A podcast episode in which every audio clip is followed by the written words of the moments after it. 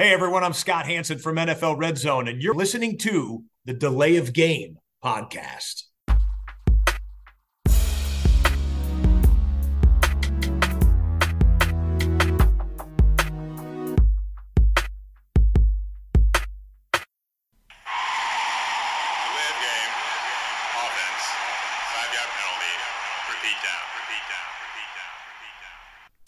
Hallo und herzlich willkommen. Hier ist Delay of Game, der Football Podcast mit Episode 276.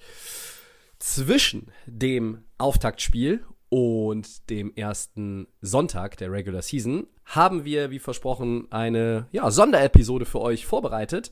Äh, leider passt es jetzt ähm, aufgrund meines Zeitplans auch nicht so ganz, äh, dass wir den Christian noch hier mit reinnehmen, ähm, um äh, das Ganze so ein bisschen zusammen einzuleiten und dann auch vielleicht kurz danach drüber zu sprechen. Aber ähm, schöne Grüße auf jeden Fall von Christian an euch alle. Und äh, ja, unsere Sonderepisode ist auch in diesem Jahr eine mit äh, dem Mann, den ihr alle kennt aus NFL, von NFL, Red Zone. Es ist Scott Hansen, der Mann, der quasi der personifizierte Football-Hype ist, der uns jeden Sonntag als Host durch NFL Red Zone begleitet.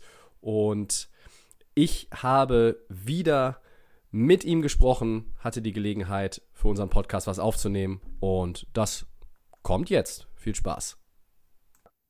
Scott, uh, it's good to see you again and uh, talk football with you. Um, here in uh, the, the Rhineland, uh, that's a part of Germany where I live, uh, something becomes a tradition when you do it for the third time. Then it's a tradition, we say. Um, so I guess our little NFL talk is now a tradition because we do it the third time this year.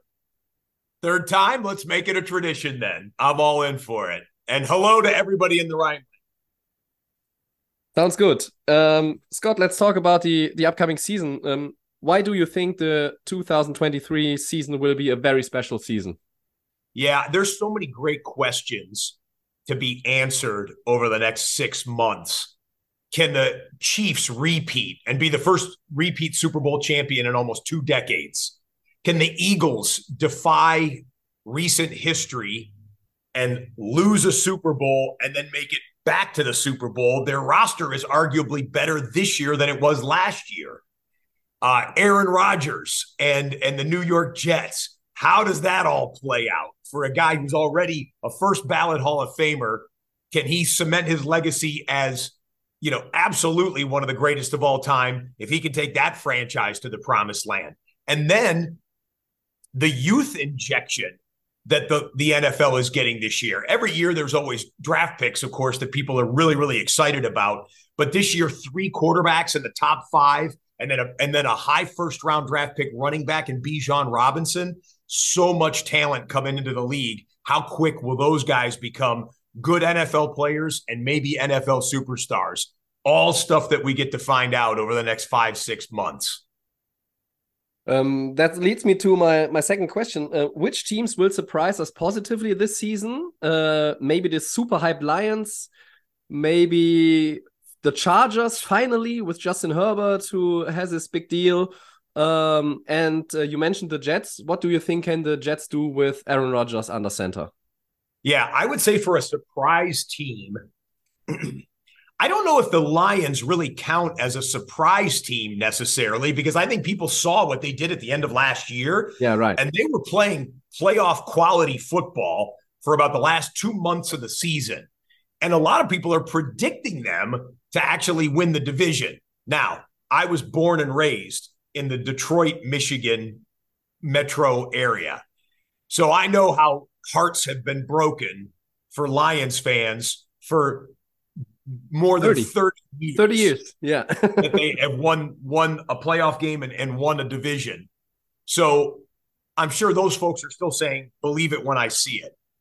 Um, if you want a dark horse team that maybe will contend in what almost everybody considers to be the tougher of the two conferences, the AFC, the Jacksonville Jaguars, they they snuck around at the end of last year and ended up winning that division, beat the Chargers in one of the wildest playoff comebacks we've ever seen. yeah. And Trevor Lawrence is now going into his third year. And if you do something for three times, it becomes a tradition. right. And if he has another, if he has another step forward, like he took from his rookie year to his second year, they could be special this year. The defense is still a little questionable, but they've got young talent that if they blossom, look out for the Jags. Everyone talks Chiefs, Bills, Bengals, and maybe Chargers, and rightly so. Those are those are good elite teams.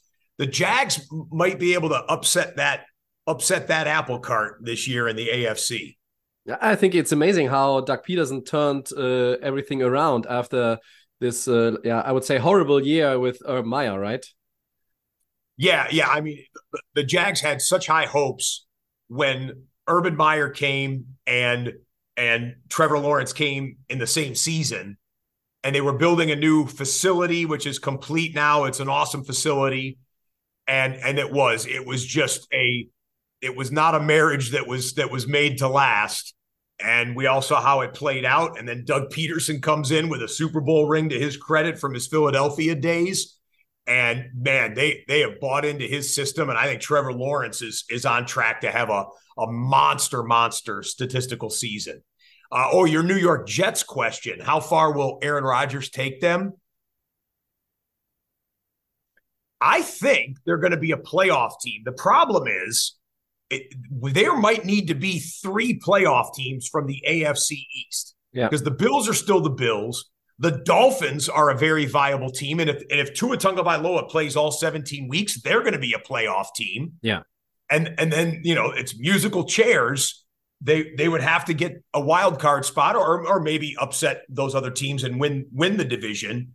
But I think I, I like if you want to bet against Rodgers, do it with your own money yeah. I'm not doing it with mine because I like that dude has proven that he can he can rise to any occasion. And even though he had a, his arguably his worst year as a starting quarterback last season, I think he's reborn, rejuvenated, energized, and there is there is good young playmaking in uh, at the skill positions for the for the Jets, namely Garrett Wilson, and then the Jets defense, defense. could be a top five defense this year and Rodgers might not have to score 35 points a game to to get the Jets into contention.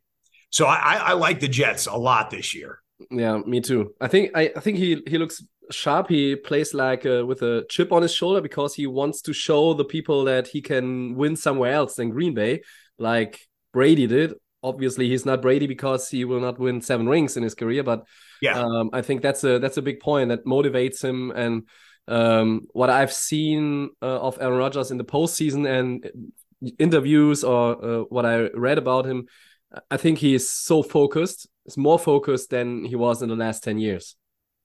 Yeah, I, I, I would agree with that. I think he's also personally he is being fulfilled. Aaron Rodgers is a he's a different type of human being.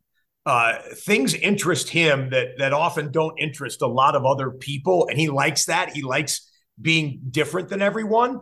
And I think going to the Big Apple, New York City, has like opened up his personality where he's comfortable. And when you're comfortable in life, you're going to be comfortable at work.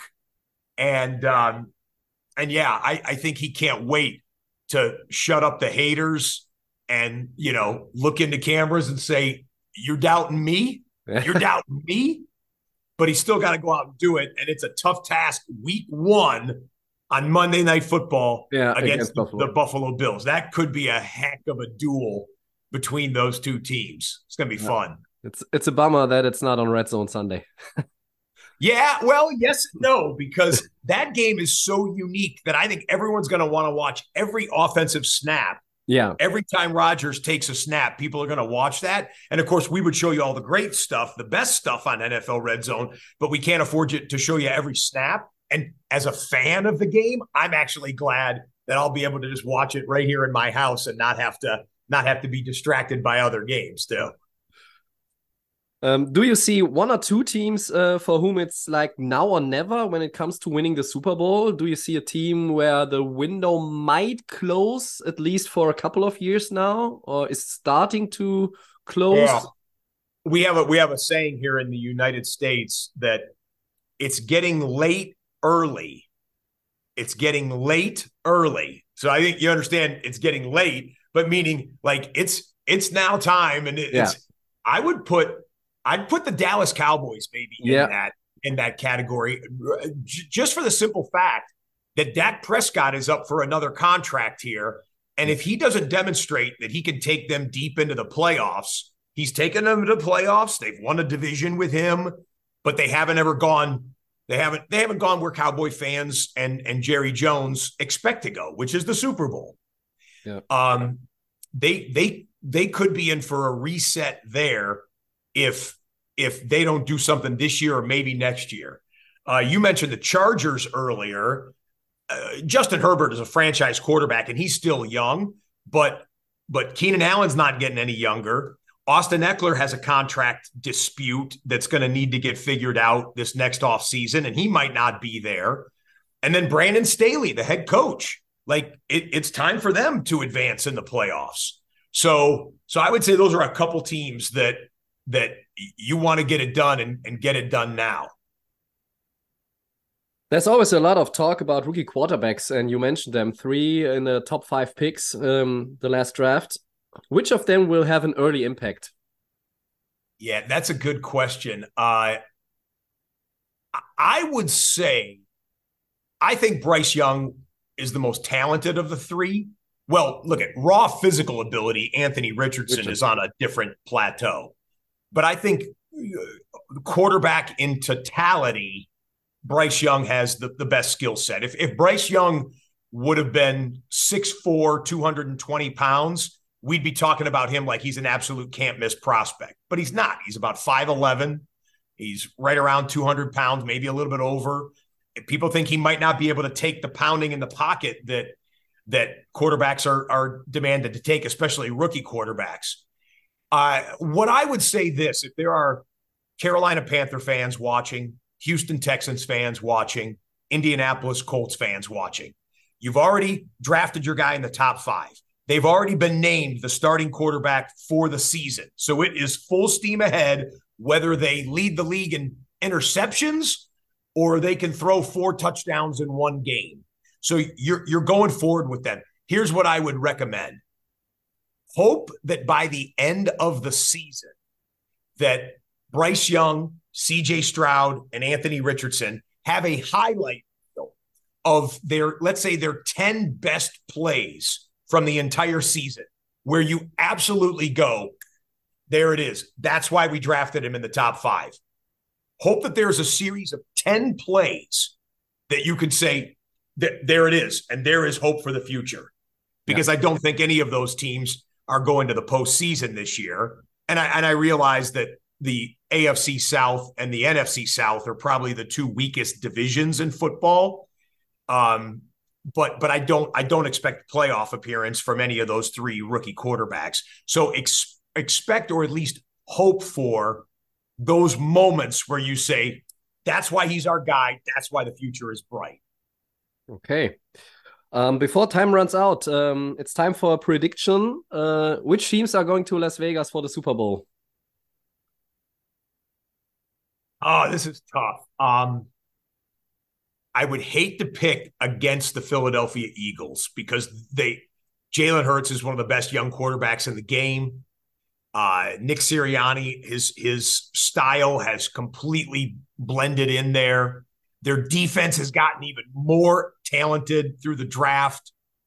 Um, but you lose the Super Bowl, and I believe there is a psychological component to that at some point Give me the San Francisco 49ers out of the NFC.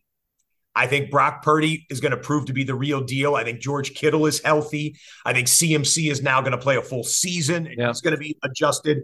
Deebo Samuel is going to going to take another step forward. He had kind of a, a low year for him. And then their defense is is awesome. If they get that Nick Bosa contract situation figured out, they're going to be one of the top three defenses in the league. Give me the Niners. And then if you want to bet against Patrick Mahomes, go ahead. I'm not going to do it. Uh, give me give me the Chiefs to make it back to the Super Bowl. And then who wins it? I think I think the Niners. I think the Niners might actually win the Super Bowl this year. And I just realized that I did just just go against Patrick Mahomes, and I'm sure I'll regret that. But uh, but I think I think San Francisco will be my pick. Okay. Um, Scott, finally, as always, say something to get the fans here in Germany pumped up for the new season at NFL Red Zone.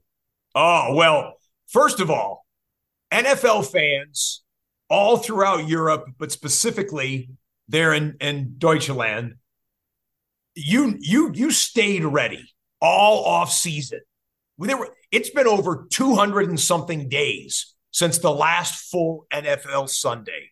And we are mere days and hours away from hitting the Octobox and watching the witching hour when wins become losses and losses become wins, all wrapped up in seven hours of commercial free football. Let's ride. Perfect. Nailed it, as always. Scott, uh, I think time is running out thank you so much for your time. Uh, I always enjoy these talks with you, and I hope to see you maybe in Las Vegas in February, uh, making it back to the Super Bowl. Um, I wish you a wonderful NFL season. I look forward to see the Octobox on my TV screen uh, next Sunday, witnessing a lot of witching hours um, at NFL Red Zone with you. Thank you very much, and see you next time. Tobi, good to be with you for our tradition. Third time. Thanks, Scott. You got it, bud. Have a good day. Bye. Same for you. Bye. Bye. Jawohl, das waren unsere 15 Minuten Talk mit Scott Hansen vom NFL Network, dem Host von NFL Red Zone. Und ihr habt es natürlich gemerkt, Scott ist genauso hyped, wenn es um die neue Saison geht, wie wir. Die ja schon angefangen hat mit dem Spiel der Kansas City Chiefs gegen die Detroit Lions. Am Sonntag ist es dann soweit, äh, der erste volle NFL Sunday der Saison 2023 für uns. Scott Hansen natürlich bei Red Zone am Start. Ähm, vielleicht schaut ihr auch Red Zone oder zumindest mal rein. Und ja, wie immer cool natürlich, dass wir das hinbekommen und dass die NFL ähm, mir das auch ermöglicht, für den Podcast da ein paar Minuten aufzunehmen. Ich glaube, das ist immer ganz nett. Äh, ich freue mich auch immer sehr, dass wir das ähm, ja mittlerweile, wie gesagt, zum dritten Mal einbauen können in unsere ganze Podcast-Reihe.